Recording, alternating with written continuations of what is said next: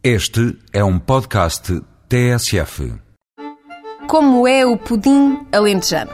Antes da resposta, um aviso. Não tire conclusões precipitadas.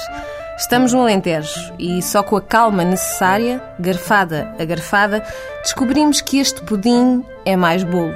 Pelo menos é assim no restaurante O Tarro, em Odmira, feito de amêndoa e gila, como manda a tradição, e fresco fresquinho, como na casa é obrigação.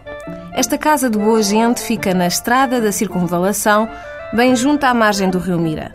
Pode-se chegar de barco ou de carro, mas tem de sair a pé para digerir o repasto. Começamos pelo fim para adoçar a manhã, e assim o palato fica preparado para o que normalmente vem antes. Sopa de cação é uma hipótese. Uma boa hipótese para quem gosta de comer e quem não gosta. A açor da alentejana, com ou sem bacalhau, não é uma alternativa, é uma obrigação. E o nac de novilho na pedra aqui chama-se limusine. É o luxo da boa carne, sem corantes nem conservantes. No tarro faz cozinha tradicional alentejana, sem mas nem meio mas. O espaço é simples e simpático, com janelas viradas para a rua e vista para a esplanada. O rio está ali bem perto.